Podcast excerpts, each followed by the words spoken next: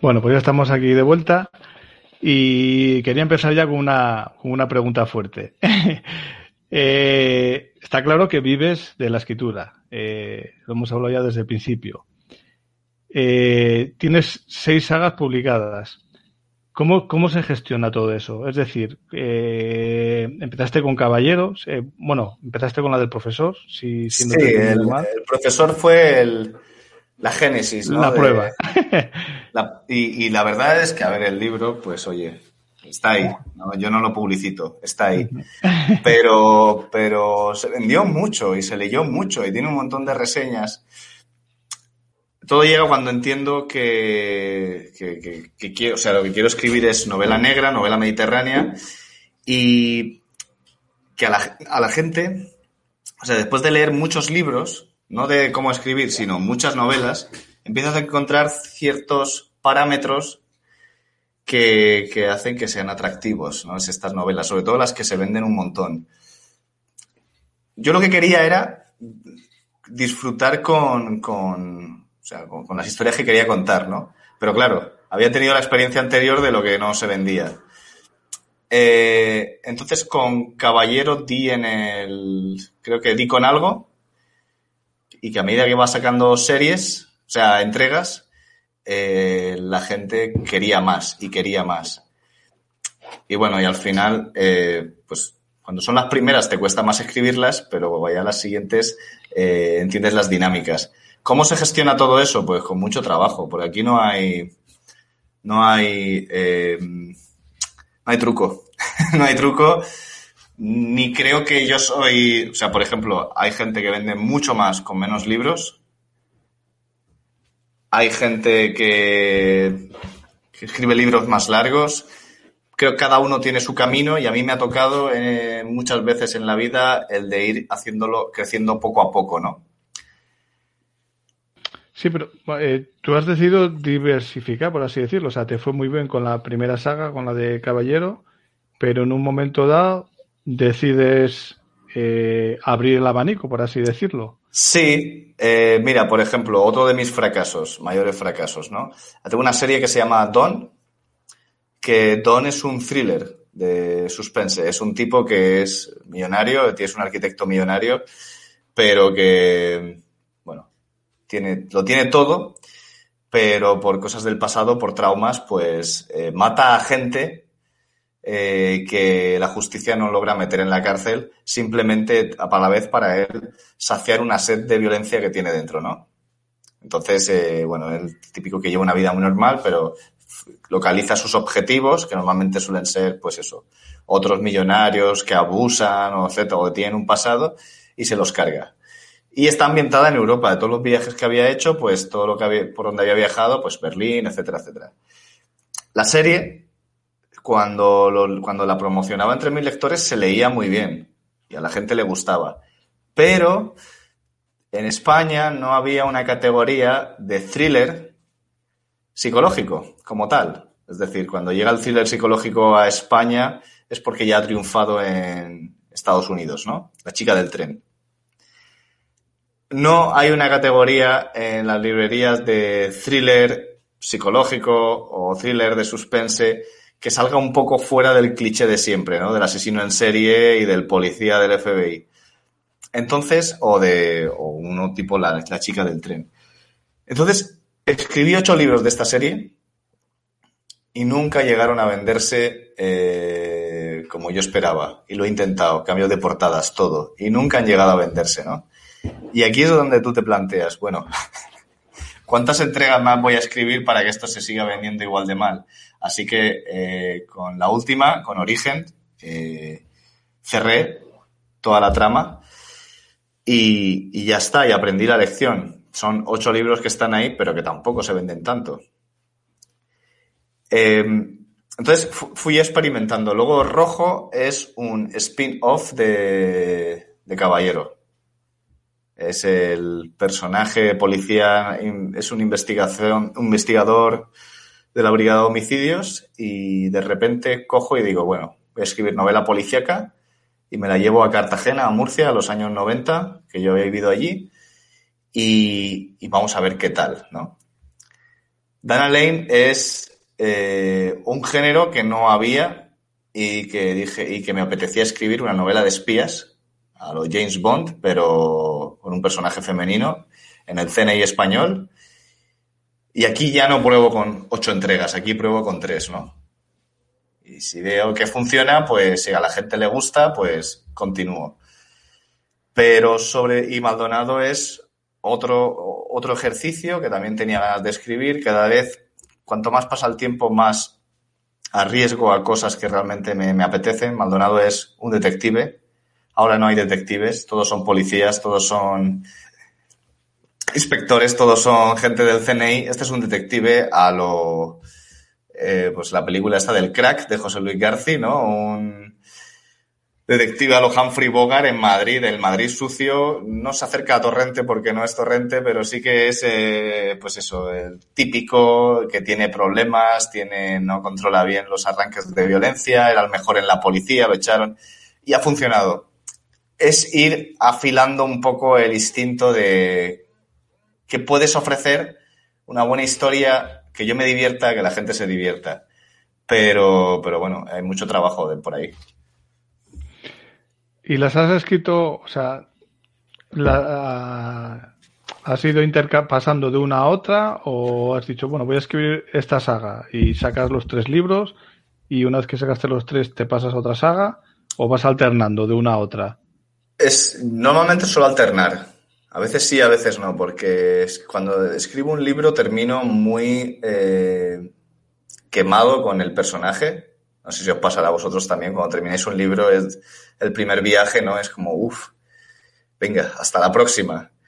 Y a veces he escrito la siguiente del tirón y como que pierde frescura, ¿no? Porque llega un punto cuando tienes tantas entregas que lo que te apetece es reencontrarte con ese personaje o con esos personajes o ese. Entonces yo tengo desde listas de música para según qué serie y además eh, mentalmente ha generado un tipo de anclaje que cuando pues las de Caballero casi todos son jazz, en rojo hay más eh, rock and roll, eh, las de la otra tiene más bandas sonoras de Jason Bourne y cosas así.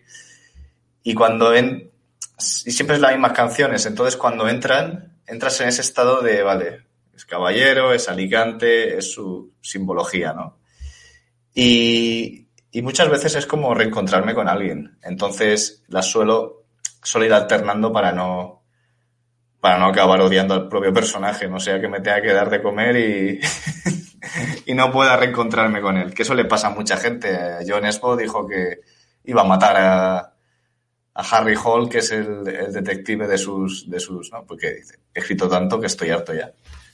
En cuanto, bueno, no, hemos comentado, eh, tú, bueno, un poco has comentado tu estrategia de la lista, todo esto, pero el tema de la publicación, eh, ¿cada cuánto publicas? Depende de la novela, tú tienes un, pues mínimo, tres libros al año, cada cuatro meses, cada cinco meses. No, es, ¿Cómo, ¿Cómo, lo haces?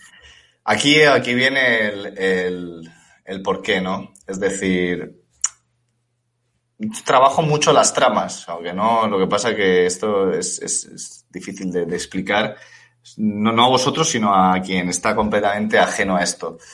Eh, escribo bastante, o sea, escribo bastante, escribo en torno a mínimo unas 5.000 palabras diarias a 7.000, 8.000, ¿no? Y, y, no, y tengo una disciplina, y sí que tengo disciplina militar, eh, me levanto pronto, escribo, hago mi vida normal, pero escribo, paseo al perro, vuelvo a casa, sigo escribiendo hasta la hora de comer, como termino las últimas palabras eh, que me queden y ya me doy el paseo con el perro y ya si tengo que ver a alguien, tomar un café, etcétera, ¿no? Y trabajo de lunes a viernes y algunos sábados por la mañana, sin, sin, sin, sin incluir pues correos electrónicos, publicidad de Amazon o de Facebook, eh, publicaciones en el blog o, otras cosas, ¿no? El podcast, lo que sea. Entonces, a ese ritmo yo también he encontrado una longitud de mis novelas que, estén entre 50.000 y 70.000 palabras. Me siento cómodo para estructurar, porque cuando escribes tantas, al final, pues esto el propio cuerpo te va indicando cuando... Pero siempre intento que no acomodarme para que las historias no parezcan predecibles, sino eh, ir girando cosas, ir probando, leer otros autores y, no copiar, pero decir, ah, mira, me gusta este recurso que hace aquí con las frases, lo voy a incluir o voy a hacer algo similar. Y eso te da para más de un libro al mes, pero en mi caso, eh, este año, pues por, por cosas, de momento solo llevo dos y el que voy a publicar ahora en junio, el tercero, ¿no? Pero en 2017, cuando apretaba el hambre, ese, ese año saqué 12 libros.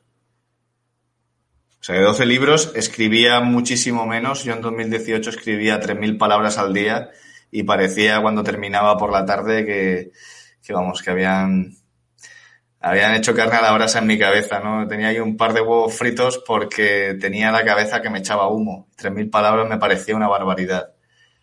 Y ahora, antes de las 8 de la mañana, las tengo escritas. Eh, claro. es, cambia, es todo un proceso de, de, de, disciplina, de trabajo, de ir mejorando. Eh, es un ritmo que me va bien. Es decir, un libro al mes, escribirlo, no publicarlo. A lo mejor espero más. Sí, sí, claro, porque luego, te, luego eh, las varias, varias, revisiones tú. Claro. ¿Tienes, tienes también, contratas a una persona que... Sí, yo trabajo con Ana, que es mi, o sea, es mi editora también. Ella sobre todo es correctora, eh, bueno, hace la, la, corrección ortipográfica de errores, pero también de, de sintaxis y también, como ha salido todo lo que hago y sabe, y sabe ya, me conoce, conoce mi estilo, conoce mi obra, pues añade muchas sugerencias y muchos comentarios que, que yo valoro y entonces también hace la función de editora, aunque ella diga que no, pero sí que, o sea, sí que funcionaría. Y luego trabajo con un portadista. Pero esto no tiene nada que ver con... Pero sí, hay un proceso ahí, que yo ah, cuando termino la novela y corrijo varias veces el manuscrito, ¿no? que hay mucha paja que quitar ahí. Eh, entonces ya sí que, o sea, no me importa esperar. Bueno, aprovechamos para dar la bienvenida a Miguel Ángel. Muy buenas a todos. Hola, Pablo. Hola, Miguel Ángel. Nada, no, aquí aprovechábamos ahí que me he retrasado, que está ahí, eh, nada, visitas familiares y ya nos hemos junto a familia y nada, cuando ya te quieres dar cuenta, pues ya a las 11 de la noche vuelves a casa y porque tenía, quería veros y quería estar ahí con vosotros, si no, pues igual aguantamos un rato más, así que ya ves. Eh, bueno, ya que estábamos hablando de esto, Pablo, eh, ¿tú te consideras escritor, bueno, eres escritor brújula o escritor mapa? Es decir, ¿planificas bien la novela? y, y, muy esquematizada antes de empezar a escribirla o, o empiezas con una idea inicial y, y, luego vas avanzando según te lleve la trama? Bueno, lo, primero yo me considero más un juntaletras, ¿no? Que un, que un, que un escritor, porque la, pero siempre lo digo de broma, pero sí, escritor de oficio, ¿no? Entonces, eh, decidí aprender el oficio que era el de, el, el ser brújula, es que no, nunca entiendo muy bien, los brújula es el que se deja llevar, ¿no? Sí, brújulas cuando empiezas o sin una idea o con una idea inicial, pero no sabes ni lo que va a pasar, ni cómo va a acabar eso. Ni vale, nada. pues antes sí que planificaba más todo al principio y lo planificaba como había leído, sobre todo había leído libros sobre guion de cine, sobre, o sea, sobre escritura, sobre planificar las historias y sí que ponía mucho, trabajaba mucho las tramas. Y ahora llega a un punto donde, por intuición, sabes dónde están los giros que tienes que dar, entonces puedo partir de una idea y escribirla dejándome llevar, pero creo que también al final el, el propio oficio de repetir lo mismo y de haber estudiado todo esto y ponerlo en práctica te da bastante te da bastante orientación. Así que yo, yo te diría que una mezcla, ¿no? Algo mixto entre los dos, entre los dos términos. Vale, sobre, sobre el tema de, bueno, de lo de brújula y lo de mapa, y bueno, yo, yo, pensaba que de normal los de novelas policíacas siempre, ¿no? Cuando empieza la, la, historia, ya tienes que saber quién es el malo, entre comillas, y cómo lo vas a pillar, ¿no? Y, sí, eso, y eso pista, partos... y, y, qué pista vas, vas, a dejar aquí y allá para que si el lector quieres un poco... Eso parto siempre, es decir, siempre cuando empiezo una historia ya sé cómo va a acabar.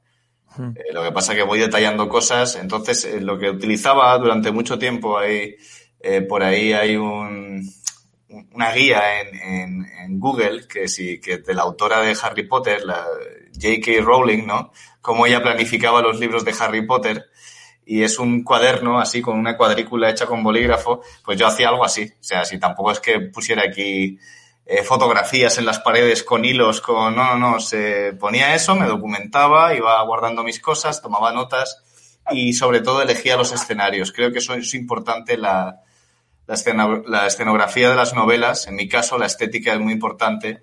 Entonces yo lo veía como si fuera, pues no sé, entrada en el casino de la Gran Vía o entrada eh, por entrando por la autovía de Alicante. Ciertas cosas que, que fueran memorables. Eh, pero es cierto que de la idea que, parta, que partía siempre, aunque fuese muy trabajada y elaborada, eh, nunca la novela terminaba como yo había imaginado, ¿no? Y creo que esa es la magia de, de lo que hacemos, que escribir una historia que aunque planifiques ciertas cosas, eh, tiene ese punto de no sabes qué va a pasar, de, ese momento de trance donde la mente se convierte en el proyector y te dejas llevar por, por la imaginación. Y es lo que hace que esto merezca la pena. De... Soy el director de una película, pero pero a veces me sorprende, ¿no? Lo que el propio guion. Sí, sí, es una sensación muy curiosa, porque lo escribes tú, pero a la vez es como si no los que, como si te, eso, como si los personajes o la historia te llevara así. Claro, es una muy curiosa que solo el que escribe le ha pasado, porque es, es, muy raro, sí, sí. Y a la hora de organizar, bueno, tú empiezas el libro por el principio, ¿no? Y llegas al final. Por ejemplo, a veces empiezo al principio y llega un momento a mitad, un poquito me soy un poco de brújula, y a mitad a veces yo me quedo un poco atascado y voy a escribir el final. Y luego vuelvo hacia atrás hasta que me encuentro. Entonces, yo, por ejemplo, me, me viene bien usar el Scrivener. Claro. qué, qué, programa utilizas para escribir? Eh, ¿Word simplemente o.? No, bueno, realmente podría. Yo he escrito novelas hasta en, ordenadores que no eran míos en el blog de notas porque no, no tenía otra, otra opción. Yo, utilicé durante un tiempo al principio, ¿no? Esto de quiero ser escritor, pues me tengo que comprar Scrivener porque, porque todo el mundo lo usa. Pero mm, dejé de utilizarlo. Eh, y utilizo una página que se llama Redsy, Redsy, que es una plataforma simplemente para maquetar tu libro. Que, pero vamos, es como escribir en un Word. Es, entonces, como yo he hecho esa, estructura a mano que he hecho en una tabla donde qué va a pasar, escribo los, los capítulos de principio a fin del tirón, los importo a esta plataforma que, que, bueno, en cualquiera de mis libros podéis verla, que sale el enlace. Y esto me lo saca ya en papel y en digital, ¿no? Hablo cuando ya está el libro terminado y el formato acabado. Antes utilizaba Draft to Digital, que es otra plataforma de estas de distribución, que tiene un editor muy simple, pero oye, hace su papel, tanto para el físico como el digital, pero que durante mucho tiempo he estado utilizando Google Docs, es decir, un procesador de textos. Si no, no me complico. De hecho, con Scrivener sí que estaba muy bien, pero luego al final para exportar y todo eso acababa volviéndome loco y, con el paso del tiempo, pues la planificación es mental y, lo que hago es, escribir uno, dos, capítulo tres, cuatro, así hasta el final. O sea que no, tampoco, tampoco utilizo nada, nada especial. Pues mira, Pablo, ahí ya aprovechando lo que comentabas hace un momento sobre que tienes ahí ya la estructura ya preparada, porque ya después de tantos libros, hombre, algo has interiorizado, lógicamente. Eh, ¿Cuáles serían las características entonces o qué estructura le das tú ahí a la novela policíaca? ¿Qué es lo que debe de tener para que se pueda considerar como tal o para que sea un libro de Pablo Poveda? Ah, pues la segunda pregunta creo que es más sencilla de responder que la primera, porque yo tampoco soy aquí el, el catedrático de novela policíaca, es decir, a mí me gusta mucho la novela policíaca. He leído mucha novela pulp, y cuando digo pulp me refiero a desde las que se publicaban en Bruguera eh, con las de Marcial La Fuente Estefanía. Esas, las novelas de Aduro. Claro, de esas. Eh, pero que también tenían, eh, venían autores ingleses que las, que las importaban a España, ¿no? Y había una, una edición yo ahí no había nacido, ni siquiera estaba pensado, pero eran, eran, de, la, eran de mi padre, estaban en el campo y, y cuando yo iba allí en la casa de campo que hay por Murcia, pues abría las cajas y leía aquellas y decía, joder, esto, esto mola, ¿no? Esto es, esto es divertido y es interesante. Pero, y por ahí, por esa vía, llegué luego a Raymond Chandler, a Dashiell Hammett, a Patricia Highsmith, pero, era diferente, pero también llegué a ella con el del talento de Mr. Ripley. Son novelas eh, diferentes porque cada, cada autor tiene un estilo diferente, y luego está ya la, la, novela policíaca al uso más contemporánea que conocemos del típico asesino, policía que tiene que resolver un caso, etcétera, etcétera. Las mías, normalmente, yo no, yo no escribo novelas sangrientas. Es decir, es difícil encontrar a un asesino. Si hay un asesino en serie, va a ser muy discreto, ¿no? Y no hay siempre eh, el típico coleccionista de huesos. No, no sé si conocéis la, la, película o el libro. Esa estructura me gusta, pero no va a haber sangre, porque creo que es algo que, que no sé. No. Sin embargo, sí que me gusta que haya misterio. Yo, eh, debe haber, normalmente suele haber un crimen, un asesino, una muerte, eh, muchos personajes, un poco así a lo Hércules Poirot, porque tener muchos personajes eh, da mucho juego a generar muchas escenas, a líos entre ellos, etcétera, etcétera. Y, y bueno, me rijo por la estructura clásica, donde hay un personaje eh, principal con su compañero, su Sherlock y su Watson. Eh, el escenario es importante, el escenario también tiene que dar mucho juego. Recibe una llamada, una llamada a esa aventura, que es el caso, y, y, bueno, y la, la, vida o cualquier presión externa le, le, está obligando a que lo haga, aunque no sepa que va a poner en riesgo algo muy importante, y entra, sabiendo que puede tener problemas. Y, creo que yo las, la, la, los ingredientes que utilizo son los de todo el mundo, ¿no? Es decir, los, al principio, la primera parte, el descubrir el entorno, los personajes, los sospechosos, creer que se está acercando al a resolver el asesinato y de repente en el segundo acto, ¡pum!, bofetón y le toca caer y entonces los, los malos o el malo o quien sea va, va, detrás de él, esa caída a los infiernos y sobre todo lo que intento es que en el primer acto esté todo. En el primer acto tiene que estar todo, todo detalle. O sea, si hay un periódico que es eh, con una fecha que es relevante en la página 150 o 200, tiene que estar en las primeras 50 páginas ese periódico ahí, que lo haya leído por algo, porque no hay nada que más deteste es que el lector diga, oye, ¿y esto? Y si se te ha pasado, se te ha pasado a ti, pero no a mí, ¿no? Estaba ahí tú no lo has visto. Y jugar mucho con esa sutileza. Eh, eso es lo que, ten, lo que tiene una novela de Pablo Poveda. La novela negra en general también tiene eso. Hay gente que lo hace muchísimo mejor que yo. Y, bueno, y menos mal, ¿no? Para poder seguir eh, disfrutando con ellos. Pero, pero vamos, creo que no es tan diferente de, de otros géneros. Lo que sí que hacía antes la novela negra y que yo sigo apoyándome en esto y con, y con esto ya termino es, era una crítica a la sociedad. Las novelas de Dashiell Hammett eh, o de Raymond Chandler eran críticas a la sociedad de entonces. Y creo que eso se ha perdido un poco eh, últimamente en la novela comercial donde todos son eso, eh, no sé, policías que súper preparados que van detrás de alguien que es un asesino, etcétera. Yo creo que meter una crítica social al contexto en el que estamos le da mucho jugo a, la historia. Pero es mi opinión, ¿eh? Yo, Ah, bueno, no. Vaya, vaya rollazo os he soltado. No, vale, rollazo no. Si además en esto último te quería decir que sí, porque aquí todos que somos lectores, igual. Lo que tú decías de los policías súper preparados o tirando al otro extremo, que es lo que he leído yo en algunas novelas, en lo que por un lado pues es un asesino súper sangriento que parece una película gore y vamos, y todos los personajes que es que no hay ni uno solo con el que te puedas identificar porque son to todos tienen problemas, todos están locos, todo, a claro. todos algo. Yo prefiero, eh, eh, por ejemplo, en esta serie que estoy escribiendo del detective Maldonado, es ex policía que lo echan porque asuntos, porque se le, va se le calienta la mano y asuntos internos lo echa. Tiene problemas con, con el alcohol, que es un cliché, pero siempre ayuda. Eh, y bueno, y es un policía que es un detective en Madrid que monta un, un despacho. Y nada, recibe el caso, recibe el caso. El primer caso es un marido del barrio de Salamanca que le quiere poner detective a su mujer porque cree que le va a pedir el divorcio y le va a quitar la empresa que había montado él desde joven, ¿no?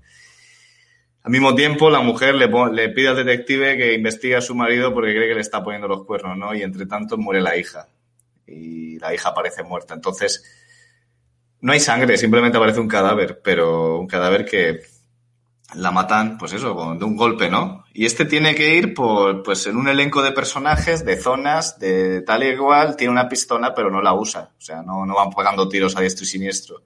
Y, y todo es humo, bares, en el casino, momentos de tensión, pero que nunca llega a pasar más allá de cuatro puñetazos, ¿no? Como una película de Indiana Jones. Y creo que eso es el, a mí el atractivo. En el segundo, pues todo empieza en el hipódromo no, empieza una partida de mus en un piso clandestino.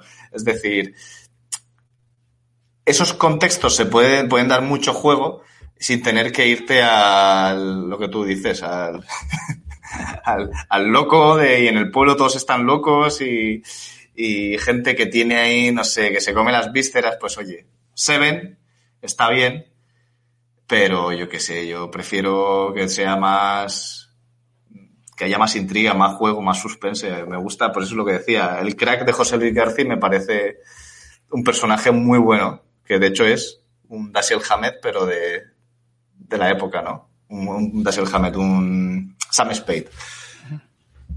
Hablando de clichés, eh, hay un cliché de, bueno, de hecho a mí me pasó cuando escribí la primera policíaca, que había el concepto de que una no buena novela policíaca no podía transcurrir aquí en España. Tenía que ser en Estados Unidos, en Nueva York, en, en Los Ángeles. Y yo lo que sí me estoy dando cuenta es que es todo lo contrario, que cada vez el lector agradece más las novelas que transcurren en sitios que conoce o que cercanos o que puede visitar. ¿Tú has notado también eso en tus lectores?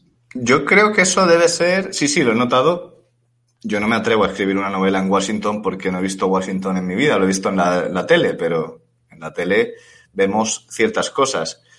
En cambio, cuando escribí las de Caballero, yo estaba en Varsovia viviendo, pero yo conocía Alicante como la palma de mi mano, Elche, Santa Pola, la, la Vega Baja, todos los entornos. Y dije, vamos a darle esto un toque de, de glamour, ¿no? Es decir, ¿por qué no convertir la Costa Blanca eh, porque a Google Maps podemos ir todos, pero si nosotros conocemos ese entorno, le podemos dar ese color, esa nota de color que va a marcar la diferencia. Eh, entonces dije, voy a convertir esto en una especie de California española para que la gente que lea, o una, especie de California o de Costa de Amalfi, ¿no? Un, un entre medias, porque, bueno, pues la provincia de Alicante tiene cosas como Torrevieja y como Benidorm, ciudades que al principio eran bonitas, pero con la masificación de turismo pues se han convertido a veces en, se pueden llegar a convertir en monstruos, pero, pero bueno, dije, aquí hay mucho juego, ¿no? Y yo parto de la premisa de no escribo de sitios donde no he estado, excepto una, una escena que escribí que pasaba por Siria, pero vamos, que era, eso sí que era Google Maps, ¿no? Pasaba de una carretera y, pero vamos, que no, pasaba nada y simplemente porque tenía que pasar he estado donde, donde, si he escrito sobre algún sitio, si he escrito sobre, en Copenhague, pues he estado en Copenhague. Si he escrito sobre Oslo, he estado en Oslo. Y es mi excusa también. Escribo sobre Madrid porque vivo en Madrid ahora desde hace, pues desde 2018 y me arriesgo a, decir, pues mira, me voy a ir, no sé, voy a irme a, la zona de, del norte de Madrid, a ver qué hay por aquí, y a este bar, y me gusta ver esos sitios, imaginarme, aquí podría hacer una escena de esto. Que realmente no es necesario, porque podría tirar de internet. Pero es mi excusa, ¿no? Es parte de... Le voy a dedicar tantas horas, por lo menos es la excusa para entretenerte, para hacer, porque a mí eso me gusta. Entonces creo que ese punto se llega a transmitir. Me pasa mucho cuando leo algunas novelas donde interpreto que el autor, pues, no es que no sepa de qué, no, es que no sepa de lo que habla, es que no lo ha vivido. Es decir, a los antros hay que entrar y hay que estar. Y a los bares esos o... pues, o sea, hay que estar mucho en, por ejemplo, bares, que en mis novelas siempre hay bares porque los fre- hasta hace poco los frecuentaba mucho, ¿no? Ahora los frecuento en terrazas y demás. Pero hay que estar y hay que ver cosas. Y aunque ahora ya no salga hasta tarde como antes, pues sí que me he metido en sitios que, he dicho, pero ¿y esto? Entonces, eso a la hora de escribir te da una naturalidad que a otras cosas que no he vivido, pues no las puedo comentar. Creo que quedaría como muy, muy impostado, ¿no? Y me doy cuenta a veces de entran a un bar, pongo el ejemplo del bar porque lo conozco. Eh, vosotros también los conocéis, ¿no? Pero eh, que alguien que entra a un bar y no. O alguien que mm, quiere describir ciertos ámbitos, pues no sé, ya sea eh, la zona financiera, ¿no?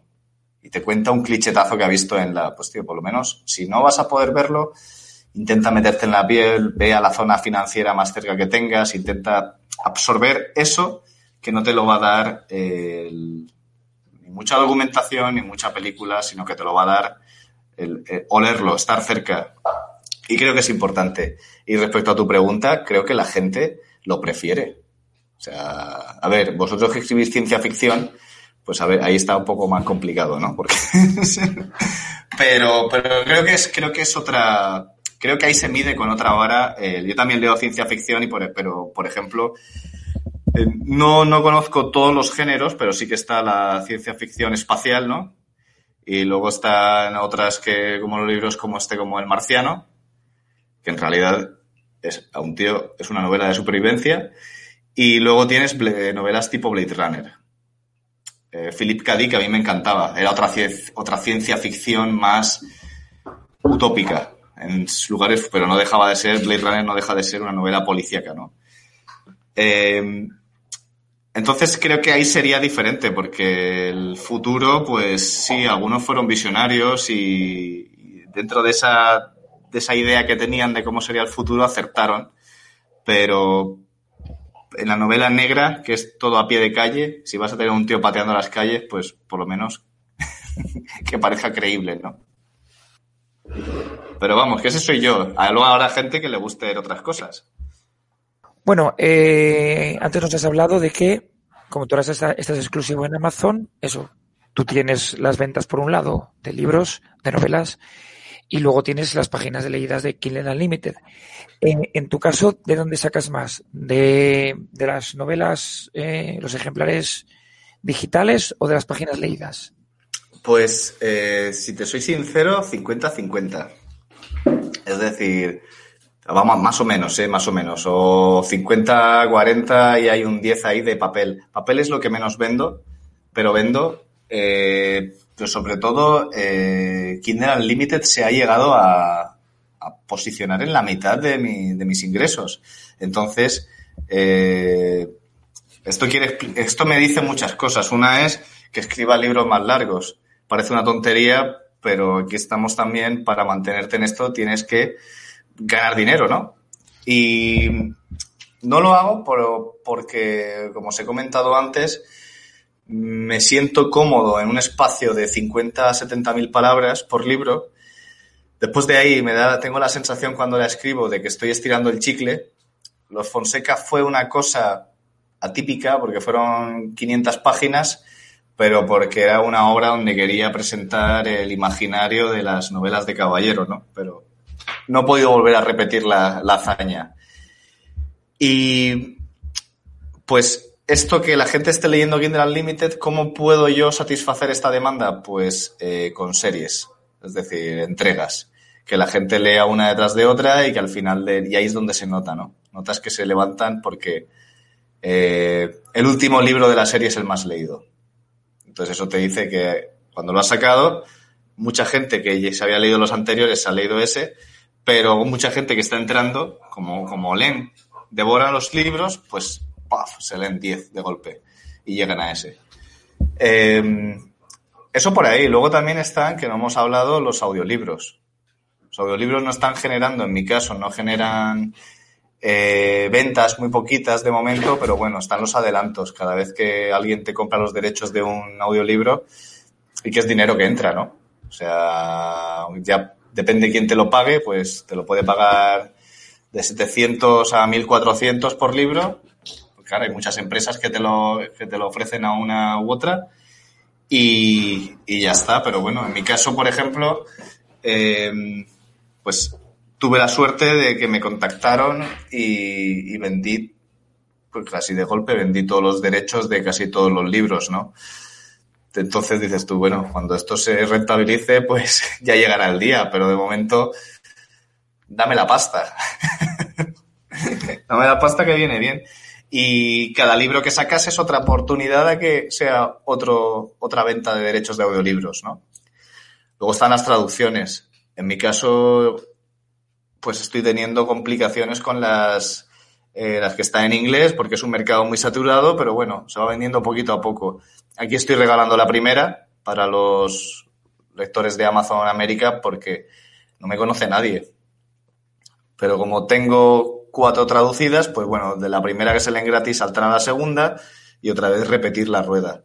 Lleva tiempo, pero también es una, esto es, es una carrera a largo plazo. Es decir, yo tengo hoy eh, cumplido 32 y empecé seriamente con 27, con 26, 27 y vamos, yo me veo haciendo esto o lo que tenga que ser eh, con 52, con 62, con 72 y cada año que pasa me entiendo mejor que estos son, hay subidas y bajadas, eh, hay que adaptarse todo el tiempo, o sea, esto no es una cuestión de fuerza, sino de adaptación.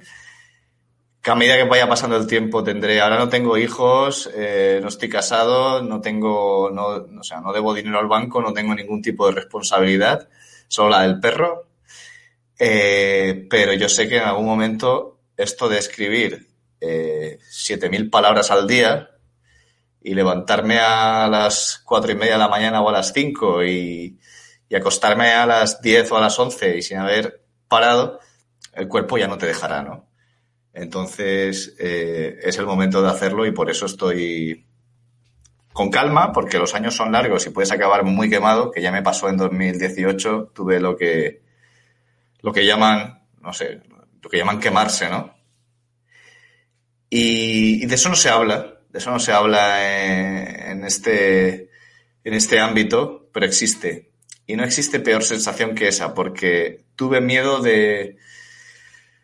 Tuve miedo al experimentar una sensación que no había sufrido antes, porque ese año saqué 12 libros, incluso con volviendo a ver, haciendo el viaje aquel que volví de Polonia para instalarme en, Santa Pola, pero sentí una sensación eh, mental de, cansancio y física y hasta el punto de decir, no sé, yo no sé si esto merece la pena, ¿no? Entonces, no hay que quemarse, hay que hacer las cosas, pero con consistencia.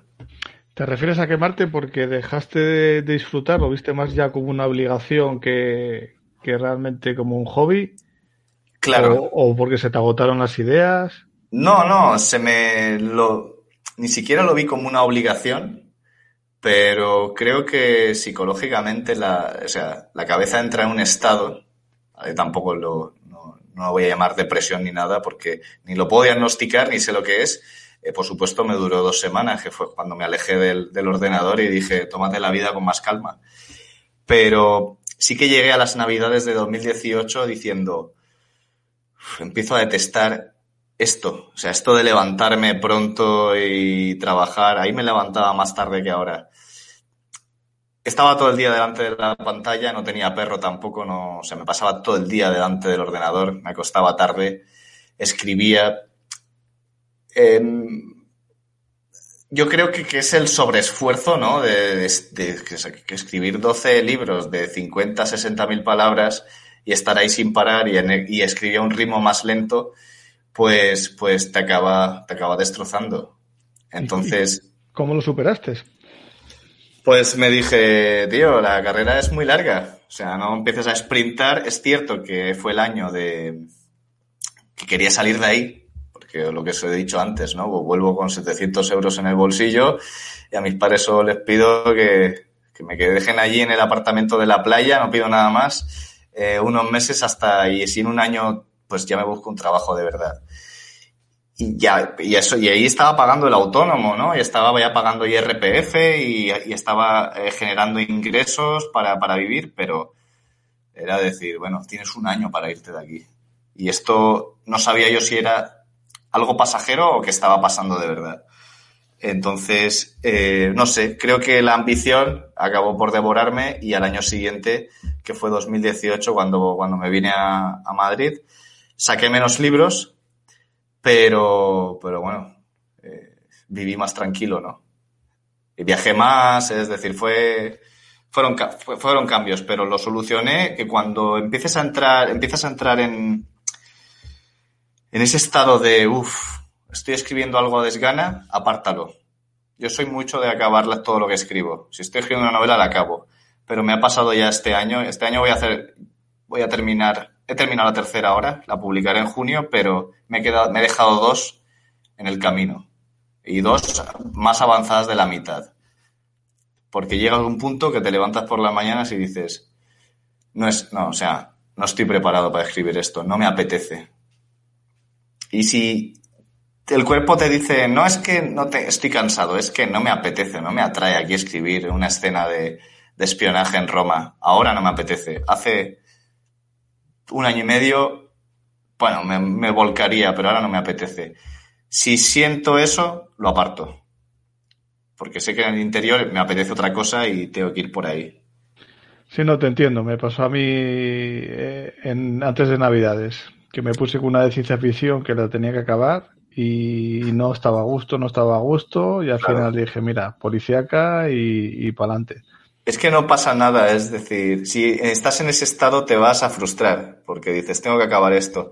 Simplemente apártala, que es lo que yo hago, la tengo guardada ahí en una carpeta y, y bueno, y a lo mejor volverá la, la historia. En mi, en mi caso ya tienen principio y final, ¿no? O sea, lo que pasa entre medias es, está más o menos estructurado, eh, aunque luego haya mucha improvisación pero que es algo que puedo recuperar más tarde. No es una idea peregrina que, que apareció. Voy a escribir una historia así, no, no es. Pero sí, sí, porque al final le coges eh, manía a sentarte a escribir, intentas evitarlo, te sientes peor, enganchas la ansiedad con otras cosas y, oye, esto es para divertirse. Si no, si es que ya, si no nos pagan de entrada por hacerlo, ¿no? Yo siempre parto de la misma premisa. Si no te pagaran, ¿lo harías? Sí, pues ya está. Sí, con el tema además de los escritores quemados, es cierto que no se comenta mucho en el mundillo, o se habla mucho de ahí, pero existe. O sea, yo ahí no es tanto mi caso de estar ahí quemado o no, pero bueno, aquí mis compañeros te podrán decir, yo llevo ahí, el, lo último que publiqué fue en el 18, eh, he tenido mudanzas por en medio, de continente, de casa, un montón de cambios. Claro. Ahora ya parece que ya me estoy estabilizando y ahí entiendo perfectamente lo que tú dices. De hecho, yo además, eh, el truco que estoy utilizando para volver a retomar ahora mi particular caballo de Troya, que es la conclusión de la saga que estoy escribiendo, es eh, lo que tú dices. Hay veces que no te apetece hacer una escena. Eh, yo intento siempre escribir lo que me motive en ese momento. Porque hay veces que te apetece por eso yo tengo varias líneas en mi novela. Es decir, a veces me apetece pues una cosa de conversaciones entre personajes, me voy a esto. Que me apetece escribir una ensalada de tiros, me voy a otra escena distinta. Claro. Y luego lo voy mezclando todo. Sobre todo si tu tiempo de escritura también es limitado, porque el resto del día te está machacando por otras partes. Exacto. Eh, es importante, yo uno de los trucos que hago, eh, antes de dedicarme a esto al tiempo completo, ¿no? Yo también trabajaba y además tenía un trabajo pues muy sufrido, que era el de, ser profesor de español en el extranjero, sin yo, yo estudié periodismo, ejercí dos meses, como os he dicho antes, y, me fui con una mano delante y otra detrás, porque quería dedicarme a esto. Pero, por cosas de la vida, me gustaba, o sea, era fácil, lo que tenía que explicar ya lo sabía, eh, tenía labia para hablar delante de la gente y como allí, eh, como yo éramos muchos los que estábamos allí, ¿no? El, tema del intrusismo lo dejamos para otro día. Y el caso es que las clases, al ser presenciales y estar de pie, pues una detrás de otra. Entonces, yo me levantaba muy pronto y ya cuando ya se terminé con, volví a vivir solo porque terminé con la chica con la que estaba, etcétera, etcétera, que fue cuando propulsé todo esto, corté con toda la vida porque mi sueño se estaba escapando. Em, me levantaba a lo mejor de 5 a 7 escribía, de 5 de la mañana a 7 escribía, a las 7 eh, me duchaba, desayunaba y me iba a coger el autobús, el autobús me iba al trabajo y cuando volvía a las 7 de la tarde de siete y media a 12 de la noche escribía, ¿no? Y los fines de semana me quedaba en mi casa. Eso fue lo que de aquellos 100 se convirtieron en 800 y luego en, en 1000 antes de, en cuestión de meses, porque claro, saqué una barbaridad de libros en, en muy poco tiempo. Y recuerdo que, que ya estaba muy cansado, ¿no? Eh, como es lo que decías tú, eh, pues mira, voy a escribir lo que me apetezca. Yo lo que hacía el ejercicio de, antes de ponerme a escribir, y lo sigo haciendo a día de hoy, es eh, definir la, la, escena que voy a escribir en cuatro o cinco frases, ¿no? Por ejemplo, tengo que escribir una escena donde hay una persecución, pero así en frío no puedo escribirla. Entonces, pues pongo la, escribo en el, en el cuaderno, caballero sale de su casa y entonces eh, un motorista lo intenta atropellar, eh, se mete en un taxi, va por detrás, pasa por aquí, hay un tiroteo, termina tal. Nada, cuatro o cinco frases y digo, esto tiene que ser 500 palabras. Y yo lo que hago es utilizo la técnica Pomodoro, no sé si la conocéis. Esto es mano de santo. Eh, porque utilizo una... O sea, utilizo una plataforma que, online que es para gente que escribe eh, con la técnica del pomodoro, pero que básicamente es una, eh, es, una, es una página web con un cuadro de texto y un reloj, ¿no? Y las, y las palabras que llevas totales y las que lleva la otra gente, que se llama, no sé si la conocéis, se llama My Right eh, Club, My Right Club. Bueno, pues luego paso el enlace por si, si os animáis a utilizarla y me veis ahí, pues estoy, estoy escribiendo. Y, pero nada, que no tiene nada, nada de especial es eso.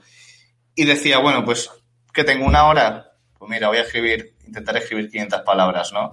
Me ponía 25 minutos, pum, y hacía la pausa y otros 25 minutos.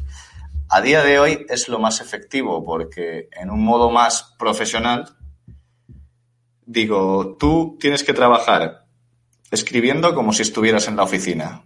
Es decir, el hecho de que tú no estás en, una en, en, aquella, en aquel trabajo no significa que no lo tengas que hacer aquí. Entonces vas a trabajar siete horas diarias de escritura. Y siete horas, a veces son siete mil palabras, otras veces son ocho mil, otras veces son cinco mil, ¿no? Y a partir de cinco mil palabras ya estoy contento. Pero hago el pomodoro. 25 minutos, una pausa, 25 minutos y me marco una hora, dos horas, tres horas. Porque en mi caso, yo sé que si no hago esto, lo voy posponiendo, lo voy posponiendo y al final no escribo nada ni escribo libros y, me voy alejando. Entonces, es, es, una manera muy sana para mí de mantener el hábito. Si tenéis eh, media hora, pues voy a ver qué escribo, pero por lo menos que haya hecho media hora de tiempo, ¿no? La frustración en mi caso ha venido cuando he dicho, tengo que escribir 10.000 palabras hoy y veo que no puedo. Ahí es donde me frustro. Pues no todos los días eh, podemos estar al 100%.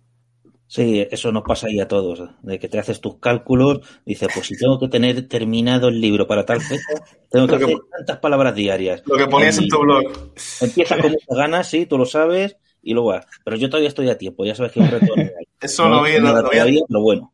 Lo vi en tu blog y dije, joder, digo, ese, digo, no estoy solo, es decir, hay más gente como yo que piensa en lo mismo, que luego y además lo pones, no, pues hoy no puedo escribir y al día siguiente estás haciendo ahí tus cálculos, eh, no, que pareces el frutero ahí haciendo cálculos. Exacto, y ya verás cuando me pongo, o sea, abril no he hecho nada, así que ahora me queda, o sea, este primer cuatrimestre eh, tirando a malo, así que queda el resto del año para hacerlo, porque al final el tiempo vuela. Sí, y mira, Se puede. Antes también la de My Bride Club, que esa no la conocía, pero otra que puede funcionar y para los oyentes que no escuchen nunca, mejor dicho, eh, For the Wars, con el for. ah, sí, es de ese estilo. Exactamente, ahí ya gamificando, si te apetece matar bichitos mientras escribes, también lo puedes hacer.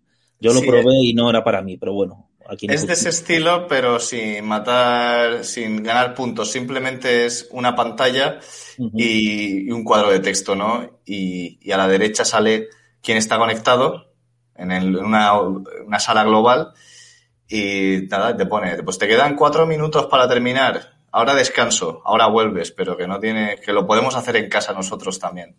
Yo lo hago porque entro ahí y veo que hay gente escribiendo y como que dices tú, ese lleva dos mil palabras más que tú, venga, dale un poco más.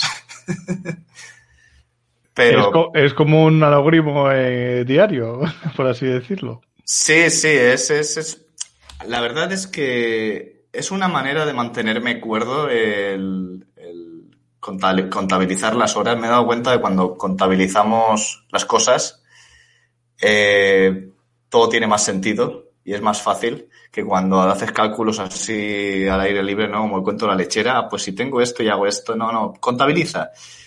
Yo no soy un escritor rápido. Yo escribo mil palabras a la hora a veces 1500, pero durante las tres primeras horas estoy en 500 a la media hora, ¿no? 525 minutos.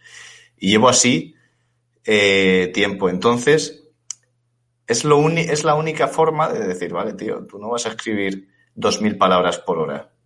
Porque si escribiera 2.000 palabras, pues tendría esto terminado. No, tu ritmo es tu ritmo. Y ese mismo ritmo desde hace. Y hay veces que te, te metes de lleno en la escena y escribes 1300, 1400, pero mis ritmos son 1000 palabras la hora.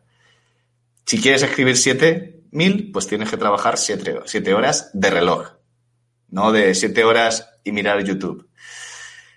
Entonces, empiezas a calcular tu tiempo, el tiempo que tienes, el día. Claro, no quieres estar aquí a las 10 de la noche porque no has consumido esas 7 horas y tú solo te quitas todas las eh, distracciones absurdas que no tienen que ver, ¿no? Es decir, madrugas para escribir, no te pongas a mirar el Facebook, ponte a escribir.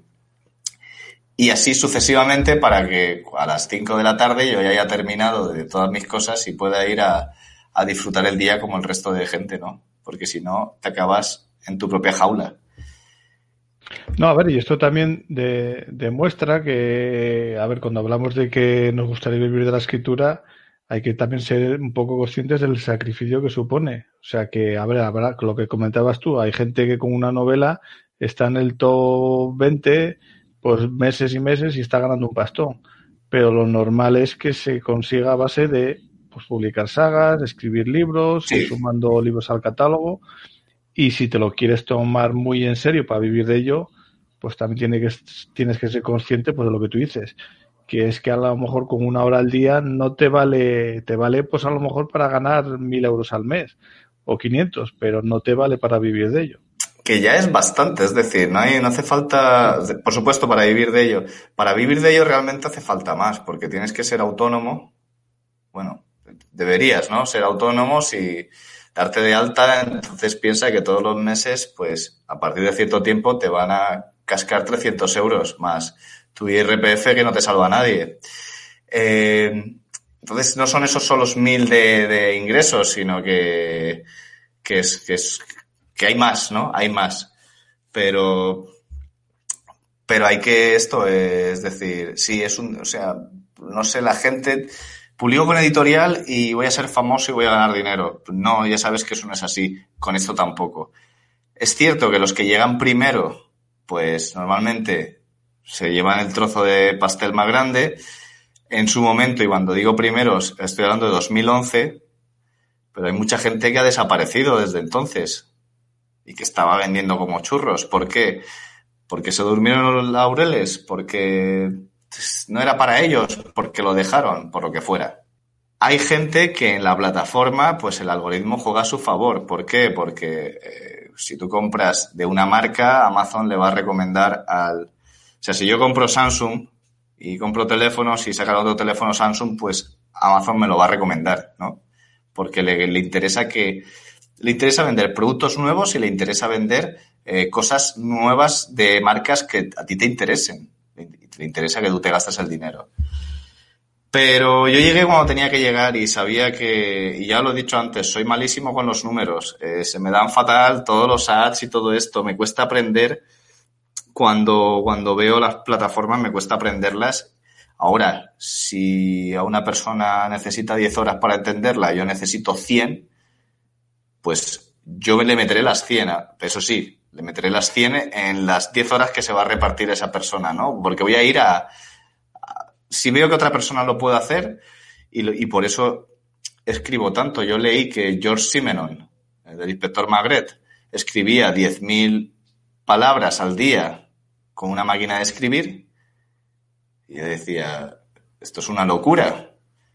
Entonces, o sea, con el teclado de este medio mecánico que tengo yo puedo hacerlo, ¿no? Y encima no tengo que reescribir, sino que creo que ponerse, ponerse límites cuando se puede, o sea, el, no ponerse límites es bueno y ponerse objetivos.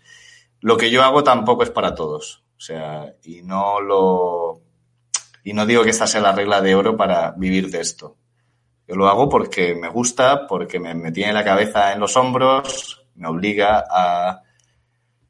Pues eso, a, acostarme pronto, a no salir cinco veces a la semana, ¿no? por las noches, porque es muy fácil perderte en todo eso.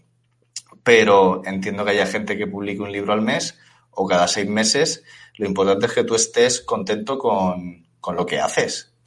Y, que, o sea, que, al final del año digas, pues he cumplido con lo que me propuse.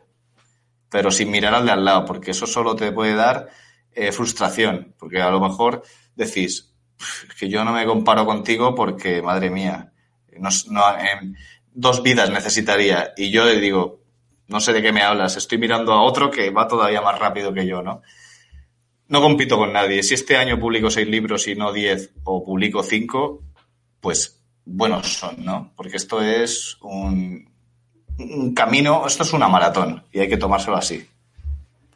Bueno, pues vamos a tener que ir terminando ya, así que vamos a, a conocer, o sea, al Pablo Poveda, escritor, le hemos conocido, también a la persona, pero bueno, vamos a conocer un poco más, aunque ya nos ha ido avanzando cosas a lo largo de toda entrevista, incluyendo toda la parte que yo no he estado, pero vamos a ver, eh, a Pablo Poveda, ¿qué le gusta hacer cuando no está escribiendo? Es decir, e, e, esas, esas poquitas horas del día en las que no escribes. No, la verdad es que son bastantes las que no escribo. O sea, eh, yo, duermo, eh, escribo, pero como cualquier otra persona que está en, una, en un puesto de oficina, ¿no? Es decir, un horario igual. Leo, eh, me gusta leer, creo que es eh, un, cliché, ¿no? Que se dice siempre, pero mm, me gusta leer por, por, por, por muchos motivos. Primero, por, o sea, porque me gusta, porque es, es lo que dio fruto a decir, yo también puedo contar una historia de estas. Pero leo por aprender, no solo sobre la temática, es decir, aprender en una novela de otro autor o de, una escritora que, utiliza recursos que digo, joder, qué bueno es esto, ¿no? O sea, ya no solo es leer solo superficialmente la historia y meterte en ella, sino también mirar con otros ojos lo que ha hecho este trabajo. Y tú dices, qué ingenioso es esto, me lo voy a copiar, o, o qué bueno que es esto, ojalá pudiera hacer, o cómo menuda sintaxis tiene, ¿no? Yo a mí un escritor que no tiene nada que ver con la novela negra, pero que me, me fascina por cómo escribe, es Javier Marías. Es decir, ni de lejos tengo interés en, en hacer lo que hace él, porque es para un público, pero lo leo y digo, es que este, esta sintaxis, ¿cómo, ¿qué pasará por su cabeza para enganchar las frases así, para utilizar de esta manera el lenguaje sin parecer un pedante, pero sabes tú que es complejo? Pues eso, eso me gusta, ¿no? Me gusta verlo. Me gusta leer y también me gusta estar en la calle. Me gusta, siempre he sido bastante callejero, o sea, en cuestión de... Cuando, estaba en Polonia menos porque hacía peor tiempo, pero sobre todo en España eh, me gusta mucho el ambiente de, de, la vida en la calle, ¿no? Y me gusta mucho el, bueno, pues, este, ir, ir a un bar, tomar algo, darme una vuelta, ver eh, ver a la gente, lo que hace, observar sus, no sé, por ejemplo, Madrid es una ciudad que da mucho juego en eso. Pero cuando vivía en la playa, pues eh, también salía bastante, o sea, pasaba tiempo en la calle, ¿no? Tomando el aire, tomando el sol, etcétera. Y luego ya, eh, poco más, es decir, leer, soy una persona bastante, bastante simple y, de costumbres. Leer, eh, bueno, me gusta mucho el, rock y me gusta también el, jazz. Y el tiempo libre que tengo, pues lo paso con, con la gente de mi entorno, con los míos, los que están cerca, pues eso, yéndonos a comer o yéndonos a tomar algo porque, porque al final es, es, pasas mucho tiempo solo, tienes que contrastarlo con... Tienes que recargar esas pilas para, para volver otra vez al ruedo a las lunes, que es la soledad, ¿no? Porque tú estás activo mientras la gente está haciendo otras cosas. Bueno, ya para ir acabando, eh, ¿cuáles, eh, ¿cuáles son tus proyectos de futuro? O sea, de futuro, si tú tienes una planificación a largo plazo, eh, a corto plazo, vas por año, ¿cómo, cuéntanos tu plan, tu plan maestro para, para conquistar el mundo. ¿Cuál, cuál, bueno, si lo puedes contar. El, el, o, el nuevo, el nuevo orden mundial del Kindle Unlimited, ¿no? Mi plan para conquistar. Pues bueno, una primicia que quería daros, eh, no, no, sé cuándo se escuchará esto, pero creo que llegará a tiempo, o sea, no sé cuándo se publicará el, el, podcast, quería decir, es que me voy a presentar este año otra vez al premio literario de Amazon con una entrega de Gabriel Caballero, eh, es una novela, Gabriel Caballero, la última fue Los Cuatro Sellos y es la, no sé, la décima o la undécima. Eh, y esta, sí, creo que esta creo que es la undécima. Eh, vuelve, ¿vale? Pero no, es, no hay una subtrama, sino que es una novela independiente. Y, y bueno, y tendrá esta vez que, vuelve a Alicante y tendrá esta vez que investigar el asesinato de un batería, de una, del batería de una, de una banda famosa de rock español, ¿no? Que va a tocar Alicante. Y bueno, hay de todo. Hay groupies, hay rockeros, hay policías. Me quiero presentar porque, básicamente porque el año pasado, a pesar de todas las eh, sorpresas que me dio el premio, me dejó un sabor agridulce eh, de poder haber hecho más. Y también porque esta novela yo no la tenía pensada presentar, pero llegó así y dije, mira, eh, creo que es un buen momento, mucha gente se va a animar a leer Kindle Unlimited por las promociones de Amazon, creo que es un buen momento de dar a conocer la serie que tiene recorrido y, y, bueno, creo que la gente que me lee se va, se va a alegrar, ¿no? Se va a alegrar. Además la portada que ha hecho el portadista está muy chula, muy veraniega, creo que no, no, no, no, no tengo ambición de que sea como el año pasado, ¿vale? Porque vender 10.000 copias de mayo a, agosto, a finales de agosto, es una barbaridad. Pero oye, vamos a intentar que, que se mueva, como todo, como todo al final. Y, si hay suerte, pues irá mejor y si no, no, pero lo intentaremos. Eso es mi plan. Y luego ya seguir. Seguiré con Maldonado, seguiré con el resto de series en función de... Tengo algunas ideas, pero en función de cómo me vayan entrando. Y me. Y no lo sé, no lo sé, pero a lo mejor sí que hago una segunda parte del misterio de la familia Fonseca, porque al tener un personaje independiente y único, pues se puede hacer otra vez. Pero no me veo ahora mismo metiéndome en 500 páginas de, de tirón. Esto es como el. Cuando algo sale bien a la primera, hay miedo de volver a repetirlo, ¿no? Como los discos de música de los, los, álbumes de las bandas, que el segundo normalmente no es tan bueno y ya la, la banda se va, su carrera se desaparece, pues algo así. Vale, pues una pregunta para terminar. Eh, en el grupo en el que estamos, el grupo Escribe, que lo forman tanto oyentes del programa como, como gente que nos ha ido conociendo por Facebook y demás, eh, hay gente pues eh, que solamente ha publicado un libro o dos libros. Hay oyentes que todavía no han publicado y que, y que escuchando este programa pues seguramente se animarán. Eh, ¿Qué consejo le das a esa gente que empieza y que sobre todo que tienen, a los que tienen, tengan la, ambición de, vivir de esto, de vivir de la escritura? Bueno, eso es otra. Eh, no voy a decir que escriban mucho y que lean mucho, ¿no? Porque eso se dice siempre es, hay que tener claro desde mi punto de vista ahora, en 2021. O sea, yo cuando empecé no tenía esto tan claro. Lo que pasa que he ido a, a golpes, he ido aprendiendo.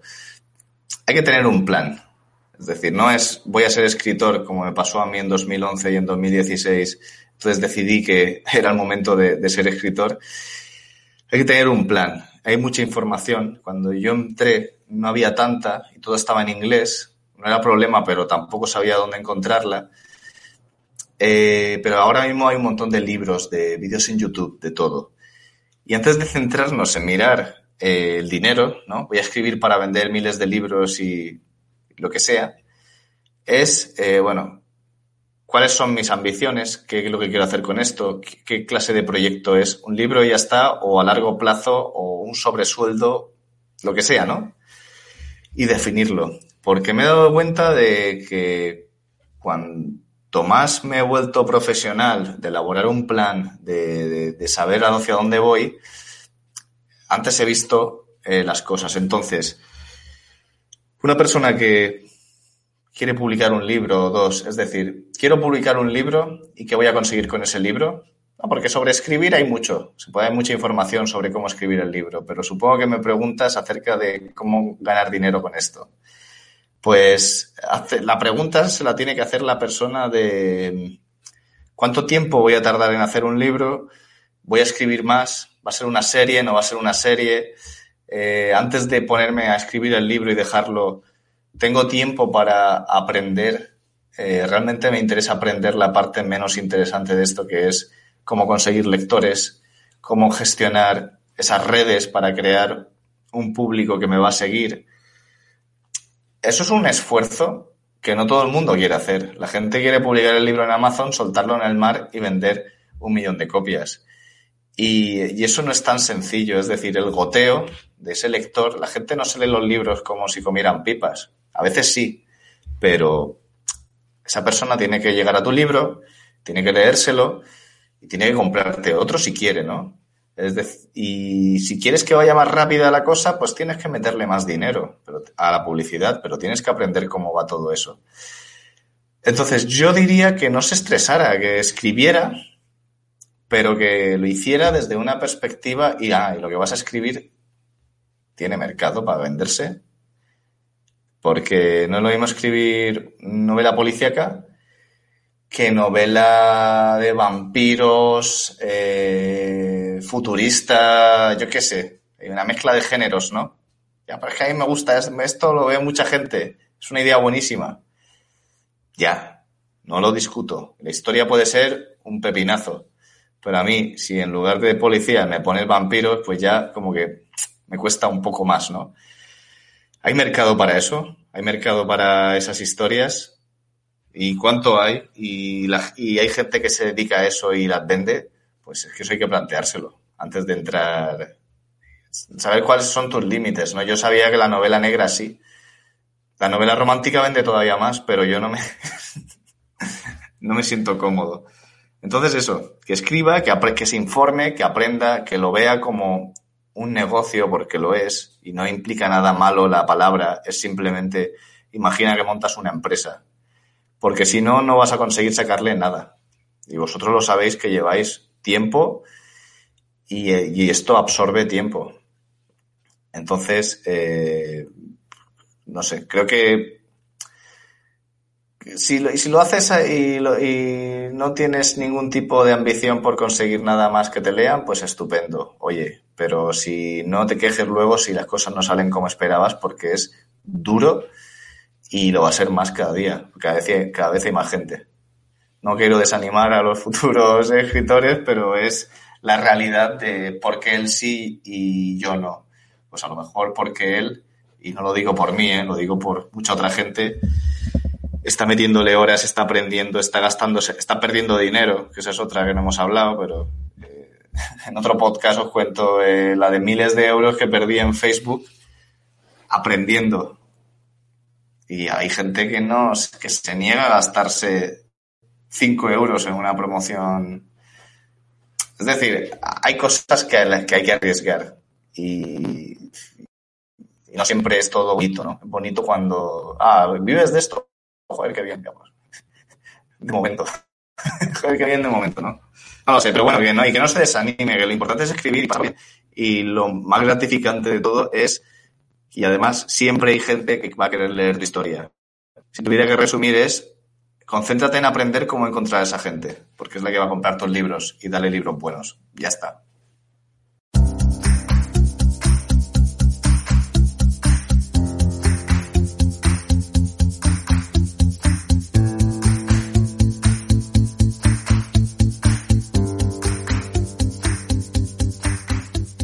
Te ha gustado nuestro programa, puedes dejarnos un comentario en iVoox, iTunes y en nuestro canal de YouTube, donde podrás disfrutar además de la música del programa y otros vídeos de interés.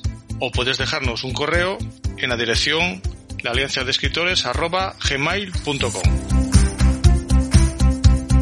También tenemos nuestras páginas web donde puedes dejar tus comentarios.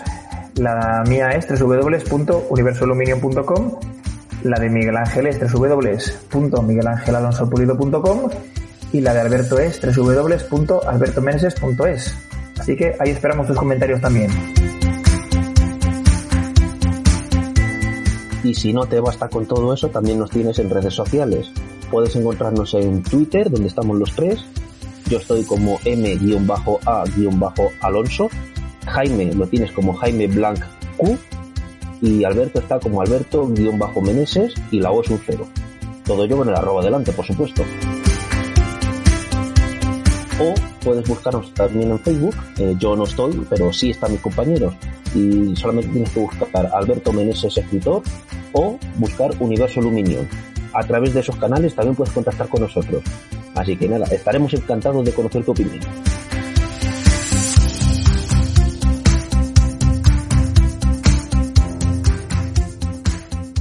Pues nada, pues ya sabéis cómo contactar con nosotros en los mismos correos, redes sociales de toda la vida de Dios.